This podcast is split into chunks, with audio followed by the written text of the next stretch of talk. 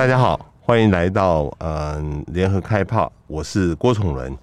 日本前首相被呃遭刺身亡，不仅是日本近代史的大事，也是国际政治的大事。我们今天特别邀请到福大日本研究中心的何思胜教授来做访谈，来了解这件事情对于日本的影响。何教授，欢迎来到郭崇伦会客室。哎，崇伦兄，各位听众，大家好。嗯、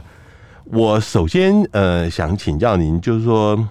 这个事情呃到目前为止，凶嫌因为现场被捕嘛哈，嗯、那呃现在有很多呃不同的说法关于他的动机，那里面也牵扯到统一教，能不能先跟我们谈一下这一次暗杀？呃，是不是就单纯的一个个人行为，还是后面其实有一些比较复杂的因素？我觉得它不是一个组织性的一个犯罪了。那当然，这个呃，这个呃，山下他这次这个呃开枪行凶哈，我想这个也是出自于这个他可能对于他现在的一个生活的一个不满的。那这个从资料看起来哈，那他是应该是。呃呃呃，就业不太顺利哈，然后生活困顿，那加上这个母亲，她原本家这个家境这个优渥，那那那父亲这个把这个财产哈给这个母亲这个继承，可是这母亲这个似乎在这个二零零三年那个时候吧，他应该是把这个父亲所留下来的这些这个呃积蓄啊。呃，都都这个呃捐给了他他所服侍的这个宗教，就是呃刚刚提到的这个呃统一教。那那所以他们这呃那时候就二零零三年，似乎他的这个家里边这个就因为财务的这个关系就破产，所以你看这也这也有一个这种这个呃时间上面的这种一致性哈，这应该不是巧合。就二零零三年他就加入了自卫队，他曾经是海上自卫队的队官，实际上他书读的不错，从资料看起来他之前事实上也是品学兼优的一个好孩子哈。那应该是这个呃那时候家里的经济出了问题，像呃我在日本也有认识这个自卫队的呃呃呃朋友哈，那所谓自卫队朋友就是他是他是自卫队的这个呃队官啊，就是军人哈，就是那他制服组的，对 对，就因为在法律上自卫队不能讲是军人，这个这个日本人会说我们我们国家现在没有军人，没有军队。那就是说，呃呃，那时候呃，我问他，因为他是日本文学校毕业，还不错的学校哦，竹坡古巴代改革。那问他说，那你那你竹坡毕业为什么去加入自卫队？呃，我记得他是陆上记呃是陆自陆上自卫队，然后他就跟我说，在家里穷。那个，所以其实很多的这种自卫队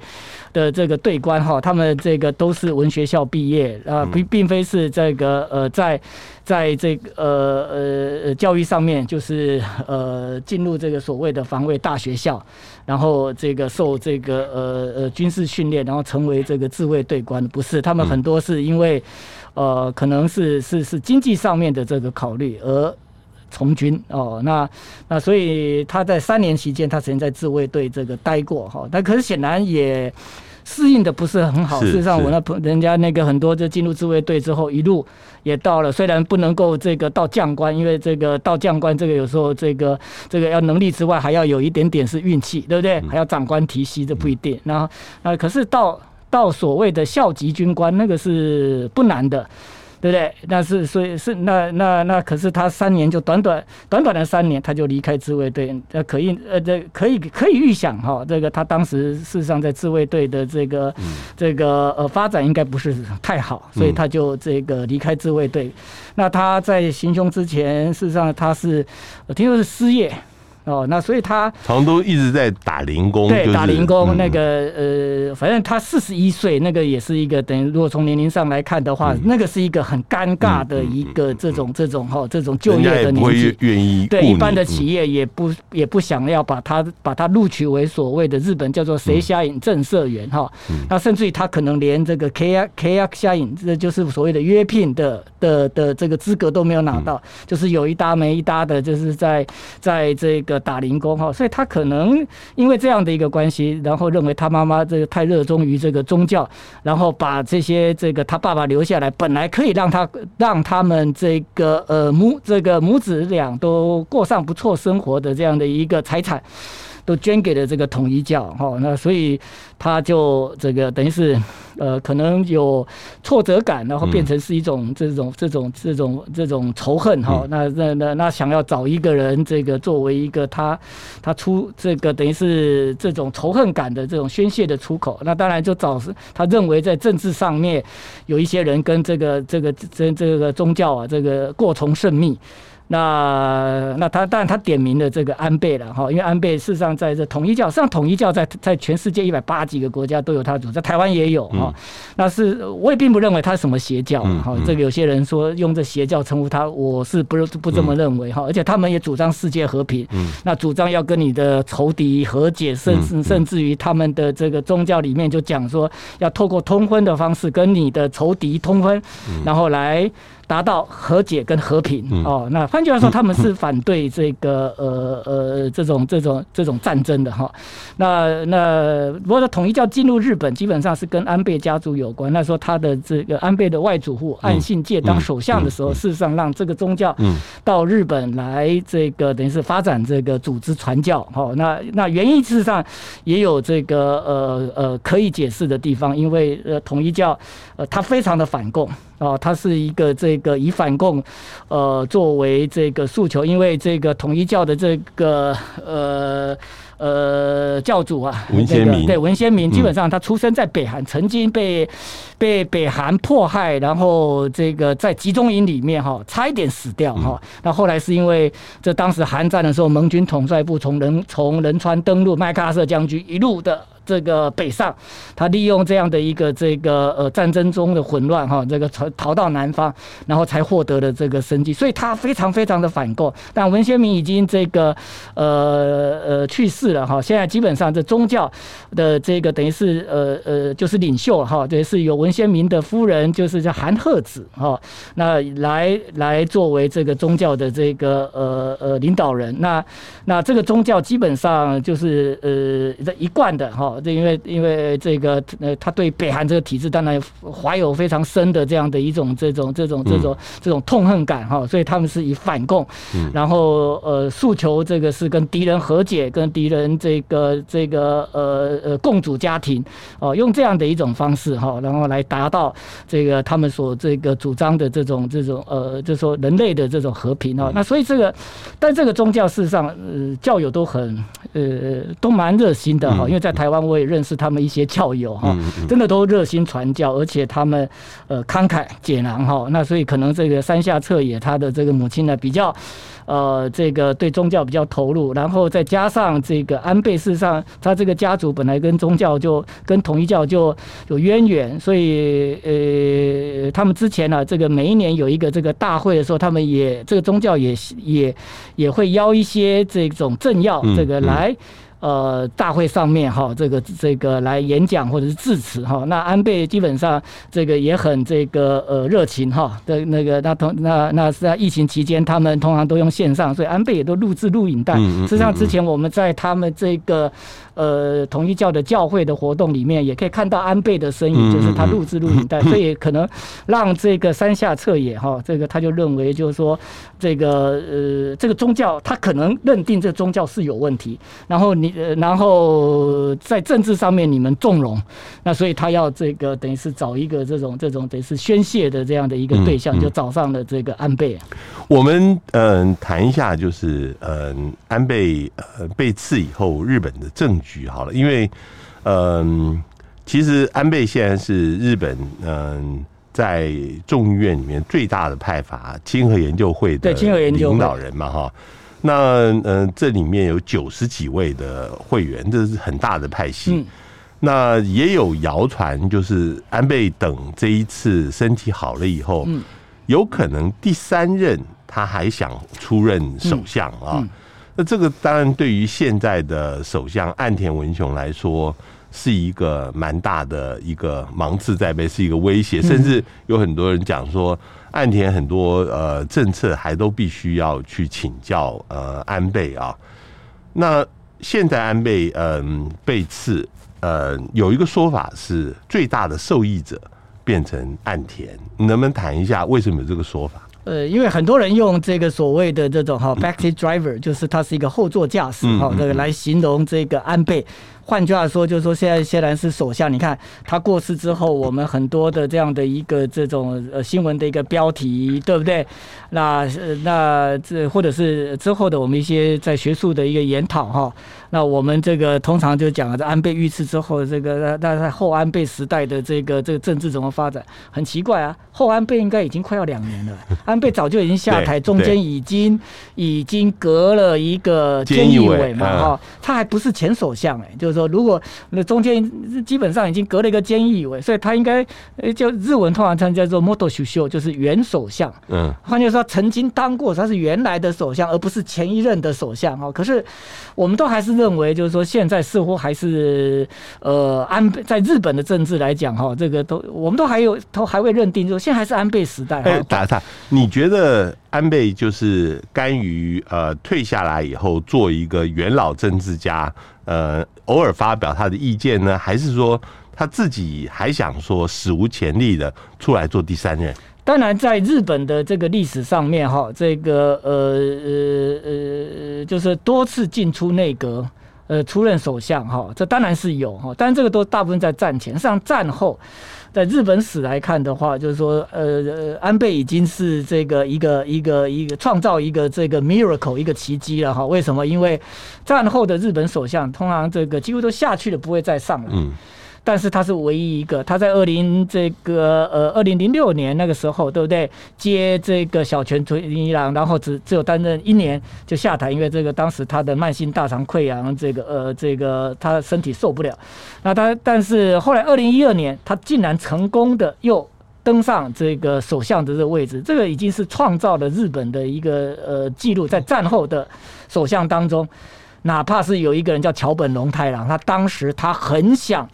这个在这个呃卸任之后再上台，当时但是他遇到一个对手叫做小泉纯一郎，太强了哈，那踢到铁板，那他没有成功。但是安倍这个他挑战成功。但刚刚崇仁兄讲没有错，是让我们过去在安倍这遇刺之前哈，这种这种这种叫做这个这种传闻哈，但是我我也。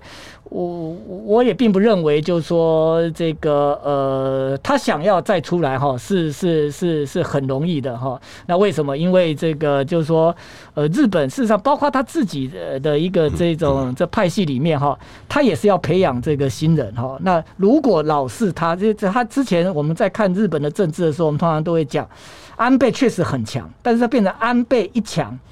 就就是独强的这样的一个态势。但是那时候我们常常讲啊，就自民党外没有其他的政党，那自民党内除了安倍之外没有其他的人。可这个对于这个所谓的这种哈，这种这种，不管是对自民党来讲，或是日本的国政来讲，这都不是一个正常的一个现象。所以你看，这也这也暴露出一个问题。事实上那时候一直有传闻，就是说安倍晋三会再出祁山。那这个这个这个也让看出来，就是清和会虽然看起来阵容庞大，那时候安倍遇刺之前有九十五个，好，那他他遇刺之后就减掉一个，那在参议院选完之后。这个现在大概的这个人数还是维持在在在在差不多九十四九十五这个上下哈。那呃，因为这个他们刚刚选完，那事实上这有些新当选的一些人，他们会那还是会有一些这种这种这种的派阀人数的这样的一个这种这种小幅度的一个更动哈。那但是就是说安倍。这个所领导的这个派阀，他还是维持这个规模没有错。可是这个这当中，事实上我们也看到他一个困境，就是除了安倍之外，没有其他比较强的这个人。所以如果想到清和会还要再主再来这个主持国政的话，除了安倍，似乎也没有人。嗯，这就像很像一个球队啊，对不对？有一个很强的强头，他每次出来都可以玩头，而且可以可以可以拿胜，可是他不能。你不能整个球季都让他一直投啊，而且对对，而且安倍还有一些问题，就是说，呃，往往他还有一些呃丑闻，这些丑闻从以前，那他他太太帮他惹出来，对他那个学员的事情，后来后来还有最近谈的最多就是赏樱会的事情，对赏樱会，那每次有一有传言说安倍要出来，这种丑闻就会再度浮现，就是让人家会觉得。呃，你再出来，似乎好像也有你的问题在啊，对不对？当然，这个日本事实上，我觉得整个冷战结束之后，哈，他的亲和会事实上已经是掌握日本的这个政治，这个几乎是除了那三年民主党这个执政，所有的这个就是只要自民党执政都是亲和会。嗯，换句话说，就是说自民党里面，就是说他们事实上是有两派人。对不对？一个是除了亲和会之外，一个是红十会。那红十会是我的这个最主要就是呃呃，属属于自由党系啊。换句话说，他等于是从吉田茂到池田勇人这样子下来的哈。那他们已经二十，几乎已经是二十年。没有这个这个掌握这个权力，虽然看起来自民党在执政，实际上自民党我们可以把它理解为是两个党啦，就是你要把它叫做自由党跟民主党，或者是叫做这个红池党，或者是这跟亲和党都可以哈。那就是说，事实上就是说，你亲和会已经。长期主政，而且长期主政，呃，当中安倍又做的最久，对不对？他这个这两次这个加起来的话，大概这个有八年八个月，将近九年的战后最长的首相。对，这个他他打破了他的叔公佐藤荣作的这样的一个记录。那所以就是说，这里面也有这个自民党里面也认为，就是说你这个派阀实在是太强了，对不对？那这个这个这个这打破了他们自民党里面的这样的一种这种生态的或派系的这种平衡。事实上，自民党哈，这个他们在过去安倍这个主持亲和会的时候，他也。他也事实上，他也有顾虑到这一点。你看，他的派阀的人数通常会压在一百人以下。为什么？因为这里面他算过，就是说，他跟整个这个，就是说，呃，这不要不要他一个派阀这个这个独大，然后超过其他派阀，整个加起来还没有他一个派阀大。这时候，这个自民党，这对自民党来讲不是好事。所以他当时他也刻意的把他的派阀压在一百人以下，他始终是九十几个人的这样的一个这种这种规模哈。那所以就是说，呃，刚刚刚这个这个您提到的，就是说那时候，呃，是有人这个认为，就是说，如果这个岸田文雄他撑不住，对不对？那那那是不是这个这个亲和会啊，可以趁势再把这个呃权力再拿回来？然后安倍他在这个一年多前他辞职之后，我们发现他的他的这个这个大肠这个发炎的这个问题似乎又不严重了。哦，那个呃，这之前还有朋友跟我说，这个他的身体比他弟弟还好，嗯、因为岸信夫后来我们看到他到新加坡香格里拉会议的时候，他是 这个拄着拐杖，然后他要致辞的时候，把拐杖交给人家，他似乎他的脚啊，这个还不能够久站，哈，那所以他的身，所以也有传出就是说九月底之前呢，这个岸田文雄要内阁改组，那可能要异动。呃，一些职务，那里面包括岸信夫，因为岸信夫的身体没有办法支撑。那不过就是说，这个呃呃，现在的这个呃安倍他已经过去了，对不对？那也不可能这个亲和会这个呃再找出一个，就是说。呃，可以啊，这个就是说，呃，出来扶众望，然后把这个这个整个现在的这个呃自民党的这个权力啊，这个再拿回来的一个，甚至于就是说，他现在的这个亲和会面临一个问题，就是真的群龙无首。所以现在现在安倍这个呃呃呃呃，他在已经过去了半个月了嘛，哈，这个那亲和会也开会了。那他们还是这个这个呃呃认为，就是说我们还是暂时用安倍的这个招牌，为什么选不出一个领导人？嗯，那他们现在就是用安倍当时所留下来的这个七人小组。实际上，当时安倍当会长，可是他有一个类似像自民党执行部，就是等于是他等于是一个党啦，等于是那个党里面的这个等于是七个干部。哦，那个如果用这个呃江户时代的，对不对？用德川幕府讲的，有七个老中。这个哦，那这个那接下来就是由这个七个人，这里面包括这个像四根啊、Seiko 等等这些人哈，那由他们来集体领导。那那那招牌还是用所谓的这个亲和会，换言之就是说暂时的他们这个不选出一个这个所谓的一个会长哈。那所以可能也有人这个认为就是说在这个派法里面，他们可能直接交棒，呃，直接交棒给。这个在政治辈分上，哈，等于是安倍的这个下一代的这个人，哈，那那那这个人是谁，哈？但安倍自己没有儿子，哈，那他的弟弟有，哈，可是他弟弟这个还没有交棒给他的儿子，现在要要要要叫要拉拔他也来不及了。但是呃，可能我们忘记清和会的这个创会的人是谁哈？这个呃呃，这创会的这个人基本上是跟我们中华民国很有关系的福田赳夫。福田赳夫他也这个呃呃家里面也出了两个首相，他的儿子福田康夫也是首相哈。那福田这这个就福田赳夫当然对我们中华民国很好。那但是福田福田康夫这个我们这个呃他任期很短哈，可是他基本上他跟我们中华民国之间的距离是比较远一点。那他的儿子。福田达夫事实上是被点名的哈，那可是福田达夫在内阁的历练里面不够，他虽然他现在是党三役，就是自民党里面的总务会的会长，可是通常在这个如果要要要变成是一个首相级的这样一个政治人物，你必须内阁要历练，比方讲财务大臣，对不对？或是经济，或是或是经或是经产大臣，那甚至外务大臣、防相。还有一个就是，不然你也像他这个、这个、这个安倍一样。安倍当时他在二零零六年，党刻意这个让他坐直升机上来，他当时当首相就五十二岁，好年轻。那他当时他是一路从副官房长到官房长哈，反正换句话说混个资历，就是要让他当首相。那但是这个达夫这个他这个都还没有这样的一个这个这个资历，所以他必须要时间。所以现在等于是用用。我们这个可能就用一个名词叫做隔代交班啦，对。有没有可能呃，现在清和会呃有一些年轻的议员，他们干脆觉得呃这个派阀可能没有什么希望，那反而会投效宏池会，因为宏池会现在除了呃首相呃是宏池会，另外大宏池会还包括那个呃麻生太郎，呃其实这个将来看起来，麻生现在是副总裁嘛，将来看起来。呃，有前景多了，会会会不会有可能，呃，这个清和会就此就瓦解呢？呃，清和会我觉得要要这个持续壮大，大概有困难。嗯，哦，那那岸田事实上。呃，我觉得他他有机会，这个把把红池会，他现在很想整合红池会。嗯，像刚刚这个丛人修讲出了这个岸田首相的这样的一个心声了。事实上，他很想把这个麻生派给找回来。像麻生派，呃，像麻生太郎是从这个呃河野洋平这个手上接过来的哈。那这那那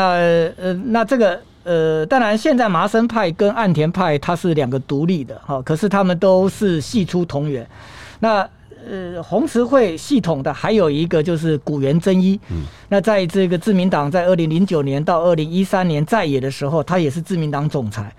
那古元真一他有一个独立的这个，他有一个这个 group，他不是一个派阀。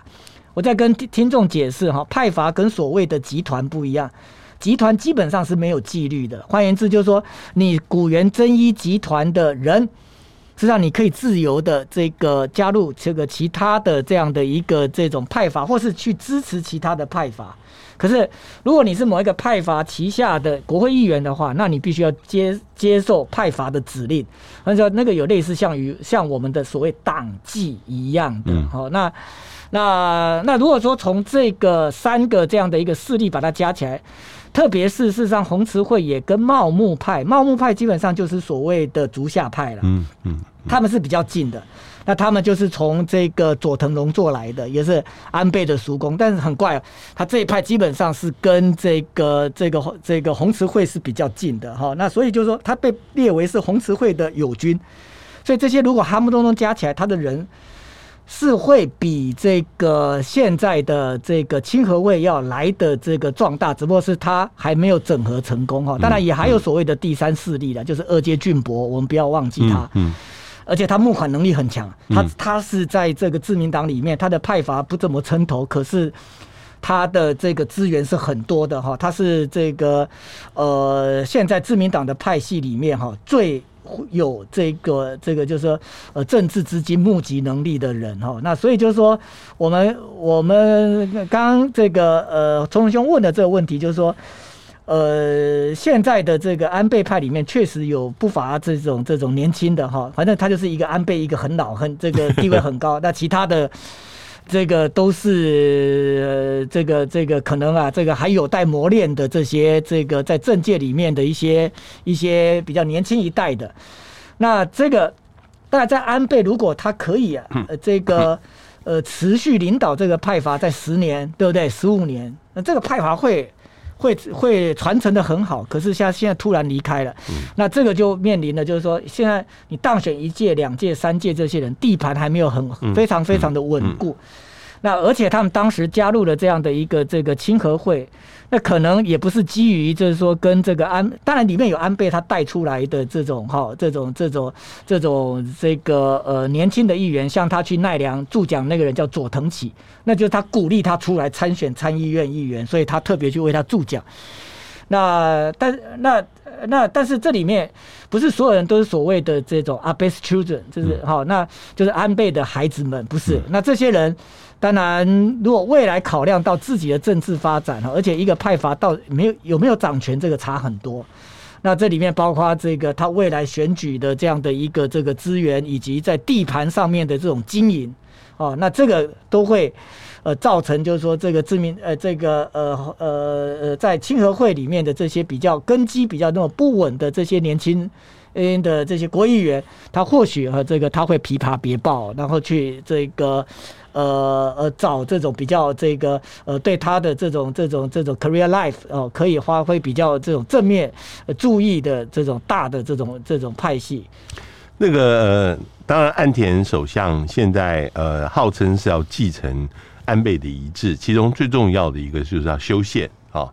那事实上，安倍在投票前两天被刺杀，事实上也鼓动了这些同情票，所以这一次的选举结果。呃，在参议院里面，现在看起来，呃，支持修宪的联盟好像过了三分之二的多数啊。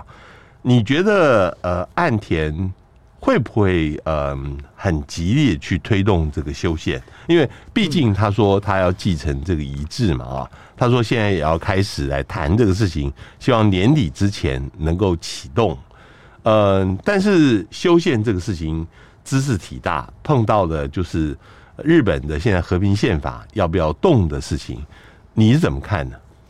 我觉得那个呃，现在修宪最大的关卡倒不是在国会，虽然日本这修宪的标准是很高的哈，它是呃这种我经常讲哈，它是这个呃不是刚性宪法，它是钢铁宪法哈，它很难修。我觉得那个是美国当时弄这部宪法刻意刻意这样子，这个让日本这个很难修宪。那不过就是说，过去在日本的一个这个呃呃呃国会当中哈，支持修宪的这些势力达到三分之二，不是这次，不是现在才有，在安倍担任首相的时候，基本上他这个如果在国会那一端他要发动这个修宪的话，如果单纯的从这个呃支持宪改。哦，这个就是 Campo case，就是这个我们普通话把它翻成叫做这个呃宪法宪法的修改哈。支持的人呃，这支持国议员早就已经达达到这个宪法的门槛了，换言就是众参两院议员总数的三分之二。可这里面有两个问题，就是说这些主张修宪的人到底是不是就是他们是这种这种这种众志成城哈，大家有志一同，这个有问题，因为。同意修改宪法，但是怎么修？事实上，他们这个、这个、这四个势力基本上是有不同的这种、这种在修宪上面的，特别是跟呃针对宪法第九条。实际上，修宪当然这里面还包括了这个在战后期间来是，比方讲那个像这个环境权啊等等这些东西哈，这个以前没有这种人权观的呃，在这种人权观里面还没有这种概念，他这次会导入，但这个不是重点。重点在于，就是说宪法第九条，特别是自卫队的一个入宪，以及他们要再弄一个所谓的这种哈，这种在宪法里面要规定一种类似有点像戒严的那种，就是说紧急事紧急事态。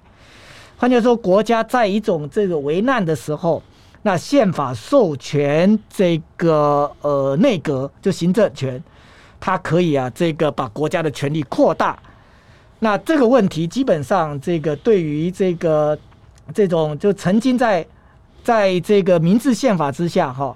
被国家的那个这种政治的这个这个巨兽这个怪兽迫害过呃的这些日本国民来讲，他们基本上是这个胆战心惊的。嗯，那换言之就是说，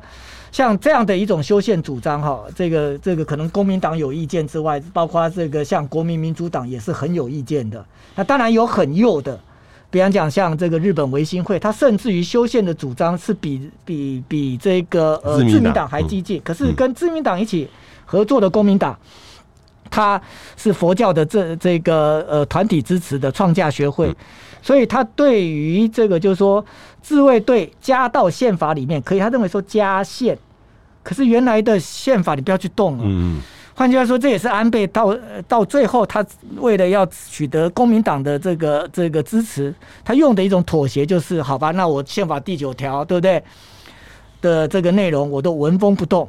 但是我在第第九条的第一项、第二项后面加上一个自卫队，让自卫队在宪法里面。他可以有一个依据，不要一天到晚被人家告违宪。嗯，所以当时这个安倍他用的这样的一个这个策略，那公民党对他的支持者讲，这个不是修宪哦，叫加宪。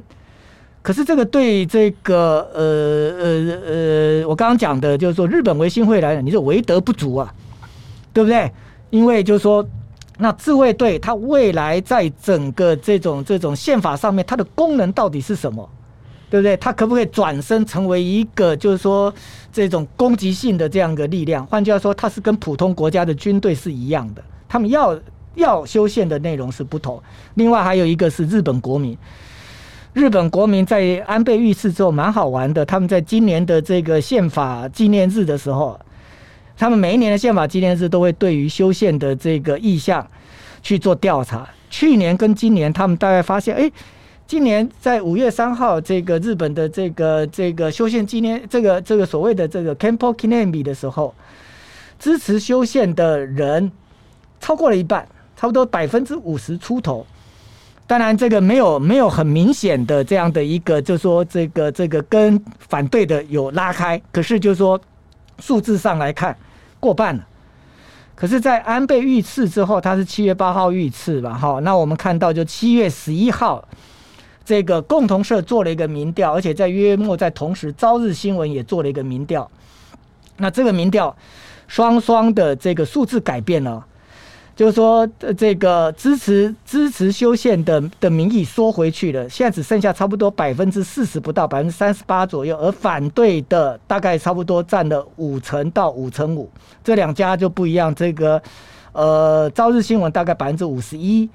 然后共同社大概百分之五十八。跟事实上就是说，大概有五到六成的人对修宪是抱持的这个疑虑，但是可能有机构效应呢。有人说这个这个何老师，那共同社跟这个朝日，他可能是比较属于 liberal 哈。那这可是读卖，对，有人就提出读卖，他说何老师你都没有看读卖，对不对？读卖是过一半。今天这个读卖新闻啊，这个我们在这个录音的时候，对不对？这个这个读卖这个也发布了这个一个民调。不过读卖的那个题目设计里面有猫腻，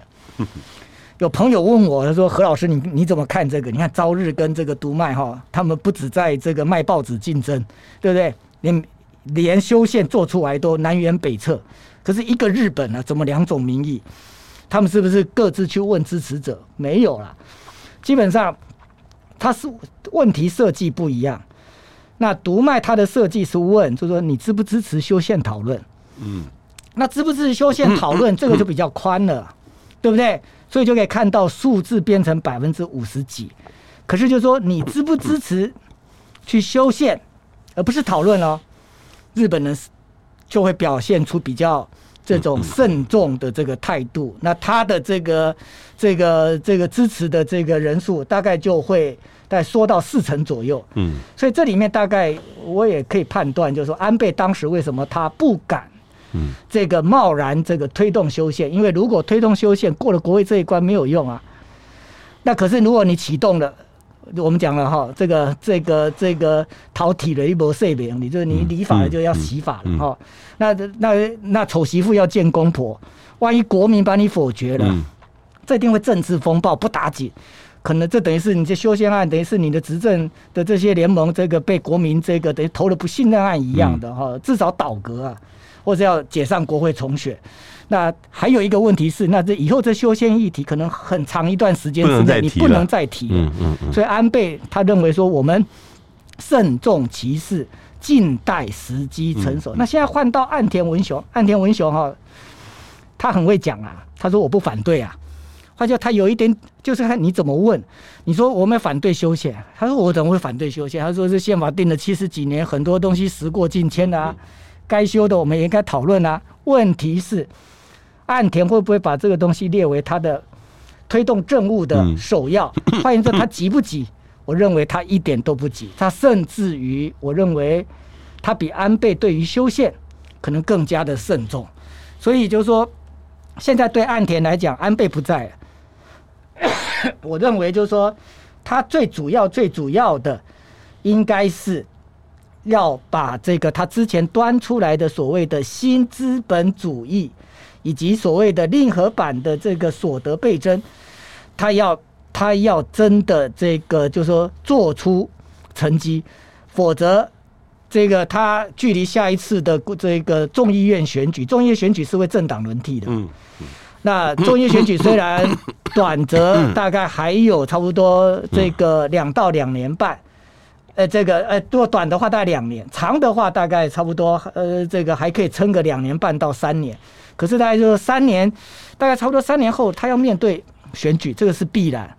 那那这时间说长不长，说短不短，这三年他必须要。在日本的经济问题上面去解决安倍所遗留下来的问题，事实上，安倍经济学好像让日本的经济从二零一三一直到这个他们二零一八，连续创下了这种，就是说，在这个等于是呃日本进入所谓的平成萧条之后最长的这样的一个景气的扩张。可是这个扩张基本上是很是很慢的，是很微幅的。嗯。嗯那可是这个这里面的代价是日本，因为安倍都是用所谓的就印钞票啊，然后用财政扩张，这个也让这个日本它现在面临的一个困境，就是说日本是全世界债务最最严重的这个国家，它的国债基本上已经达达到这个 GDP 的百分之两百五十，换句话说二点五倍，而整个日本的债务，包括这个这个企业。把企业的这个这个负债给算进去的话，百分之四百。嗯嗯嗯。那那这个如果是这个从从这数字上来看，对不对？不管它的这个债务结构，这国家要破产了。我们这看数字的话，就是说它的状况大概比委内瑞拉好一点。对，那这个这个比比所谓的那个我们叫 PIGS，叫做这个哦，我们欧洲三国、欧洲四国，对，这个 PIGS 要来的严峻。那那所以就是说，这个岸田基本上，我觉得他的当务之急是要，当然他他现在也不敢这个，就是说这个去太过批判这个这个安倍了。换句话说，他也不敢讲说我那现在是背黑锅，是帮他擦屁股。但事实上是，他要去收拾安倍经济学的后遗症，而且这但这很难，为什么？因为企业基本上已经享受了，特别大企业享受这种这种所谓的财政扩张，它因财政扩张而造成的这种账面上的一个获利，它在不管一般的小老百姓的死活嘞。但是日本大企业是赚钱的啊，可是小老百姓，然后股票指数是一直往上啊，可是小老百姓的生活是困难的，所以这也是种下这一次安倍。呃，当然安倍的死，我们这个为他悼念。可是就是说，这个何尝不是？就是说，他过去呃这个七年多来，他的安倍经济学，让整个日本的这样的一个等于是财富的这个分配恶化之后的一个结果。所以，其实岸田早就看出问题，所以他的新新资本主义就是说，我们不能够只有只有看成长，我们还要看。我们还要来关心这个分配，他的重点要放在分，但他被骂，他他之前有讲类类似习近平的话，就共同富裕，然后有人觉得你这怪怪的哦，你这为什么讲的跟习近平一样？你是不是那个境外协力者啊？这个有人认为，甚至有人骂他，说你你这个根本是一个左派，你这个根本是一个社会主义者。所以在安倍在的时候，他很小心翼翼，因为很多人一直挑战他说。你这边是不是这个要去推翻所谓的安倍经济学？可是我觉得现在安倍不在了哈，虽然他说他要继承安倍，可是我认为那个只不过是一个场面话啦。我觉得他要活在这个政治的现实当中，他如果不能够解决这些这些中下阶层的这些日本国民的这种问题的话，选举一人一票，大企业的老板也是一票，他到时候他会在政治上付出代价。我接下来问另外一个事情，也是因为安倍的死牵动的两岸的关系，尤其日本的两岸政策啊。呃，因为嗯，我们的副总统赖清德被邀去参加安倍的家祭，呃，这个事情呃，我想请教，就是岸田政府第一个，他后来发了签证给赖清德，他不担心大陆这边的反应吗？第二个，他为什么会呃在这么短的时间决定要发给签证给呃台湾的副总统现任副总统啊？那这个事情呃是不是岸田政府他们自己内部有他们的一些想法呢？还是说他要继承这个过去安倍持续对台湾友好的政策？你怎么看？事实上，那个日本人的丧礼哈，这个都。都这个从人从往生到他这个火化，呃，时间不会很长哈，嗯、所以我们会看到，就是说，包括安倍首相，这个他虽然这个呃呃呃是这个呃重要的这政治领袖哈，可是他还是依照日本的这个文化，他很快的他就这个等于是要要要举行这个殡葬。所以也不可能，这个就是说，呃呃，安排赖副总统啊，这个去去去为他悼念，要花很多时间哈。这一定要在很短的时间之内就要做出这个决定。那他这一次当然是用所谓的这种安倍家族的这种至亲。好友的这种身份，所以他是直接到他家，他并不像美国总统的这个这个呃，他派出去的那个布林肯，布林肯这个基本上他本来他本来在东南亚，对不对？嗯、然后这个改变行程到了这个东京，嗯，他是到了这个等于是他是官式的，所以他是在在这个等于是是是是呃呃，在日本政府那边。然后代表这个美国的这个总统，这个致上这个对安倍的这个哀悼，他也为他的这个家属，对不对？这个表达这个慰问。可是是他的家属，基本上是到这个政府里边来，可能他不可能这个这个这个这个布林肯啊，这个大拉拉的跑到家冲上去。当然有人讲说，你看吧，何老师啊，这个就美港你就不知道了。他表示啊，这个我们跟人家日本好交情啊。所以你看，布林肯他都不能登堂入室，然后韩国派个外长去，他也不能够登堂入室，对不对？他太朴正了，对不对？可是只有我们可以啊，对不对？那个你看，这个就是交情，这个这个这个这个不一样哦。但是事实上，这个也并不是这个这种这个这种这所谓的这种交情，这事实上是迫于无奈。今天如果我们是有邦交。赖副总统去，他一定是到这个日本的这个内阁里面去嘛，到这个首相官邸啊，对不对？然后代表这个蔡总统致政，呃，不是，就是致哀，然后这个这个他的家属，对不对？这个到这个地方来，然后我们这个代他代表国家对家属表达这个慰问。那个不会到他这个家里面哦，私底下会不会去不知道，但是在官司的场合一定要这样。可是我想这个我们也只能够就是说，因为台日真的没有没有正式的外交管道，我们只能够退而求其次，从这个所谓的这种私人的关系跟家族的这种关系。呃，然后这个来这个安排哈，可是这个安排事实上也产生了一个这种效果啦，就是说这个我们这个呃，从一九八四年李前总统这个以过境从东这个呃的这种名义入境日本哈，当他下榻在这个大仓饭店哈，那呃他到底见了什么人不知道，因为这个呃大仓饭店事实上那个是在日本的那个呃呃呃他们的那个使馆区啊，那旁边事实上是美国大使馆了哈，那当时这个呃李前。总统是有入，诶，当然是副总统，他是有入境的。那所以他这个赖副当然也不也，他不是这个断交之后第一位这个入境日本的现任的这个副总统哈。那但是呃赖副也这访日，当然这个呃也产生了一个等于是等于这北京有一种被突袭的这种感觉了，因为事实上这北京似乎事先也没有获得任何的这样的一种这个这种情报哈，说这个我们会来这一招。嗯那不过这个当然，我认为事后北京应该是给呃，给了这个日本，当然他会表达出他的这样的一种这个不满，但是他不会不满到伤害到他跟。岸田之间的关系，当然也不会。我觉得这个，当然这里面，我觉得后来赖富在日本也表现的相当的低调。我们这个要对，然后我们的这个外交部欧江安的发言，我们也可以看到，他就是 low key，非常的低调，而且强制私人行程。这不，那外交部对赖富在这个日本的行程也没有什么，也没有什么这个 information 可以来报告的，因为这个不是，换句话说，主认为就是说这个是私人的。那跟他跟他这个好朋友之间的这个关系，哦，那那也用这样子，就是说让中国大陆也很难升高这个对这个日本的一个压力，甚至于在台在两岸关系里面去做一些这种这种比较比较这个不理性的这个这个行动。不过何老师，我我的问题是，真的是赖富跟安倍家私人的关系吗？还是说除了私人关系以外，也有呃日本？岸田政府对于台湾的这个官方的关系在里面，我觉得这里面本来这个安倍家族跟台湾之间就有很好的这样的一个关系，我们可以看到，呃，那时候这个蔡总统这个在在竞选的时候，对不对？也到山口，那个是他们这个。呃，当然，安倍当时也用这样子，事实上，这个表达对个别国家领导人的那种、那种、那种、那种有特殊，包括他对普丁也是这样的一个安排哈。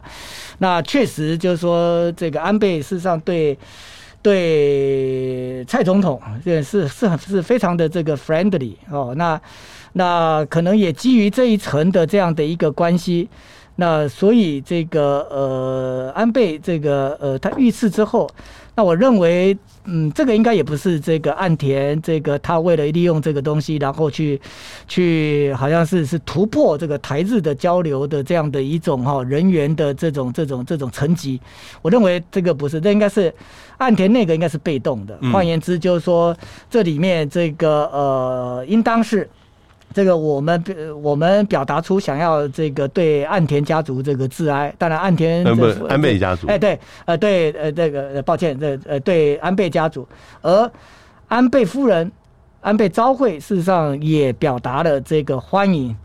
那我想在基于这这个人情义理啊。那这个岸田文雄大大概也很难用这个所谓的这种哈，这个这个这个一中政策，或者是这个跟台湾之间没有外交的这样的一种理由，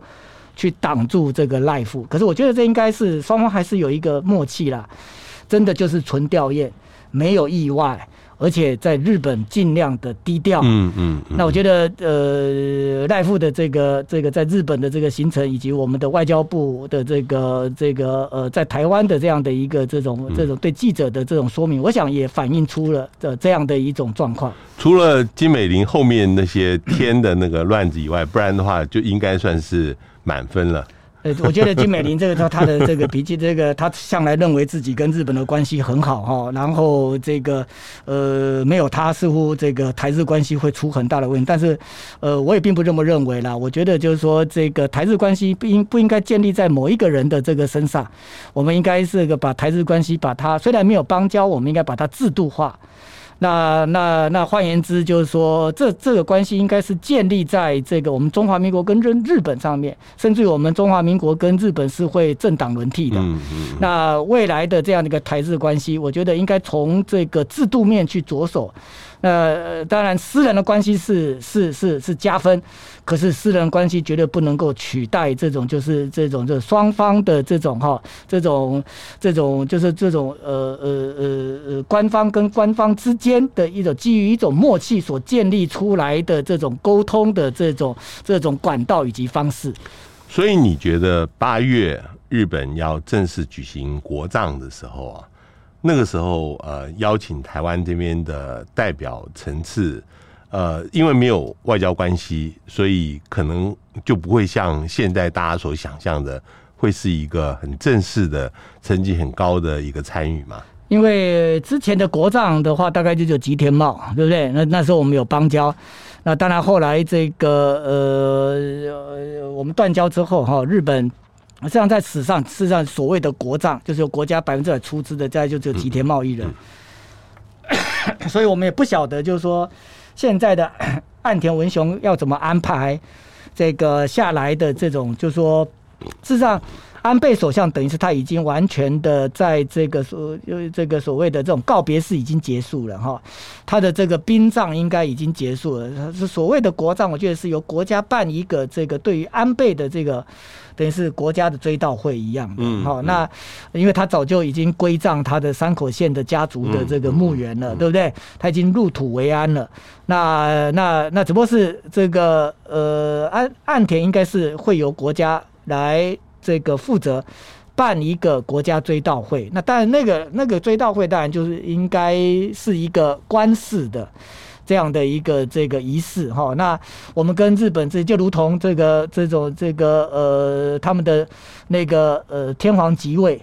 那也是官式的，是对不对？或者是像总统制的国家，像之前的南韩总统，对不对？这个这个就职或菲律宾总统就职一样的这个性质。那哪怕你跟这个这个韩国或是跟菲律宾有很好的这种这种这种交情，遇到这种官式的行为，包括美国也一样啊。美国总统就职，我们不可能像所有邦交的国家，对不对？这个呃，不管是共和党或民主党，对我们再怎么好，我们不可能这个跟这个其他国家的这种政要排排坐。嗯，对，这个一样的这个道理哈、嗯。那那所以就说，如果是被定位为是这种国家的这种这种追悼会的话，那这个呃，而且我认为这到时候中国大陆应该。嗯，是会派出相当层级的，就之前有传出，就是说如果有所谓的国葬的话，他们将派这个王岐山，嗯，哦，因为王岐山经常是作为这个特使，哈，在这个他也去过南韩参加总统就职，菲律宾，对，所以在这个场合之下，事实上我觉得日本他不应该，呃，他呃不是不应该，就是说他应该不会啊。这个就是说，呃呃呃呃，让这个他自己的这个外交这个陷入麻烦，以及在这里面哈，去惹出这种两岸之间的这样的一种火花。我觉得，呃，而且这个，我想，呃，可能也不好。这个虽然我们会有所谓的这种，我们在国际关系里面有所谓的这种这种葬礼、这种这种外交，对，丧礼外交，可这种丧礼外交的运作要。非常的小心谨慎，操作不好，你会让外界有不好的观感，会认为说你在消费安倍晋三这个、这个首相的死，那这个可能就这个会会得到反效果。这个外面有一个传说说，呃，如果呃获邀的话，呃，国民党党主席朱立伦也可能会在八月的时候到日本参加。呃，国葬那呃，听说呃，陪同一起去的也包括何教授你，你这个事情你要不要谈一下？有没有可能？这个、这个、我我也利用这个崇仁兄的这个节目的机会，我澄清一下。事实上，呃，我看到那个消息，我也满头雾水，因为 因为我没有被告知，而且似乎也没有参与这样的一件事情的一个讨论，所以我不知道那个新闻哪里来的哈。那。呃当然，国民党现在不是执政党哈，那那那那实际上它是比较方便的。实际上，但是如其实我们的外交如果朝野可以合作的话，很多就是说执政党不方便做的，可以交给在野党来做。可是现在因为我们朝野关系太坏了，我也并不认为就是说这个呃蔡英文政府会度量这么大，对不对？把这么样的一个这个机会就让这个等于是身份不尴尬。对不对？北京或许也不也不敢太火大，因为他政党啊，对不对？他也不是这个政府，对对对，国民党不执不执政。那那那这个，如果说台湾要派代表，这确实是一招好棋。可是我并不认为，就是说我们朝野哈能够这个这种特别执政党哈，他现在会有这样的一种哈政治上面的个雅量，然后为了中华民国的这种跟日本的这种关系，然后让让这个这个在野党去扮演这种角色。不过就是说，呃，到时候国民党是不是会？会获邀，对不对？这个或者是说这个呃，表达我们要参加，而日本会接受。我觉得这里面，呃，我目前我目前来讲，我没有任何的这种这种这种讯息哈。但是我嗯，以我对日本的理解，你要做这样的一个安排，还是有相当的难度。不过另外一个事情也是引起党内争议，就是呃，为了追悼安倍过世，呃。党旗下半旗这个事情，有一些人对这个事情有一些批评，你觉得呢？呃，当然，这个呃，举国下半旗，这这也是政府规定的哈。那我想，这个如果要要讲的话，就是我们作为一个中华民国的一个政党，我们是遵守国家的一个规定。呃，那国家叫我们那一天这个下半旗嘛，对不对？那我们就在这个所有的中华民国的旗杆上面，我们那一天这同时这个降半旗。但是那天有人讲说是呃国旗降半旗，其实党旗未必要下半旗，就像是。在日本跟呃美国的基地上面，好像呃反而是美国下了半旗，日本没有，因为它不是任内的。呃，在任的首相，日本的话通常是如果国葬那一天，如果有国葬的话，国葬那一天他会下半旗。嗯嗯嗯。那这是他们国家的规定，嗯、所以也不是说安倍的死日本不下半，因为日本很守法，他们的国家这个法令怎么规定，他们一定按照这规定走哈。所以，所以就是说这个呃，但是就是说，其实际上党旗应该在国旗。这个的位阶比国旗还低了哈，任何党不能超越国家嘛，所以如果国旗都下半旗，你党旗不下半旗，基本上也蛮奇怪的。比方讲那个我们这个在在辅大，对不对？我们有那个这个呃呃中华民国国旗是最高的，然后旁边还有教廷的国旗，因为我们辅仁大学是范是属于教廷教育部管辖的大学，还有一个就是这个我们辅大的这个校旗。通常如果降半旗的话。呃，以我过去这个看我们辅仁大学的一个处理哈，通常是旗杆上面的三面旗帜都一起下降，包括教廷的国旗。这个，所以呃，当然也有人认为，就是说我们这国民党这个应该呃要更具有历史感哈。对于这个安倍，呃，甚至而且我们也讲这个以前我们这个呃呃呃呃。蒋中正总统的过世的时候，日本似乎也没有这样的一个这种哈这种这种致哀哈。那当然说已经断交了啦哈。那那现在是不是有必要？当然这个呃很多人有不同的这样的一个这个。不过我要跟各位听众分享的是，事实上在马总统主政的时候，很有一段，所以马总统第二任期跟这个安倍首相是有 overlap。这当时事实上，在这个安倍首相的这样的一个这种这个主政之下，哈，那一段台日关系是蛮不错的。我们这个跟日本也签订了台日渔业协议，以及这个在 ECFA 签订之后，我们这个在台日关系我们也不偏废。我们在这个那时候也签订了一个这个台日的投资保障这个协议，哈。那所以就是说。呃，我们跟日本的一个关系哈，这个呃，并不是这个安倍这个独后这个民进党独后蔡英文政府。那我们可以看这个回顾，为什么是那个马前总统对不对？他这个呃也到了交流协会去这个致意。呃，这马前总统这个呃呃那时候这呃呃他这件事情他有私下这个，因为呢我有见到这个马前总统，他有说，事实上呃他为什么做这个举动？对，那原因就是这个呃呃他在这个呃总统任内，他认为安倍对这个呃台日关系呃这来讲，基本上是做出他应该做的事情。嗯，其实呃这一次嗯。呃习近平跟李克强也都有发有呃嗯到电，而且呃也是肯定安倍在任的时候，呃把原来中日关系嗯逐步的迈向正常化，这个是有贡献的嘛，不是吗？对，那个就是事实上那个整个中国大陆的这个驻日大使馆哈，就孔玄佑那边，嗯嗯、他透过他的这个发言系统。呃，他很精准的这个讲了啦，他是讲说，这安倍在任期间，他也这个这个对这个中日关系的一个改善，事实上是有这个呃，这做出这个贡献哦。那换句话说，他区隔了这个呃安倍首相跟安倍卸任之后的这呃这样的这两件事情，然后呃，当然这个。呃，从习近平一直到李克强，李克强写的比较多哦，因为李克强基本上当时他有去访日，他跟安倍上互动也蛮好的。那这个呃，但是这个习近平的这个呃，他的夜店里面基本上在就很单纯的这个表达对安倍的这个死哈，这个表达这个哀悼。然后还有他的夫人这个彭丽媛以教授的这个名义。嗯呃，换句话说，这也是代表私人哈。这个他叫教他他他用教授，那这个对安倍这个昭惠夫人的，这个也表达了这个这个呃悼念之意哈。那所以呃，中国大陆，我想这个呃，从这件事情也可以看得出来，他现阶段对于中日关系是有期待感的。嗯嗯嗯。那他也不希望就是说中日关系在这个美中的这个对抗之下，呃，滑坡。那甚至于就是说这个呃，再把日本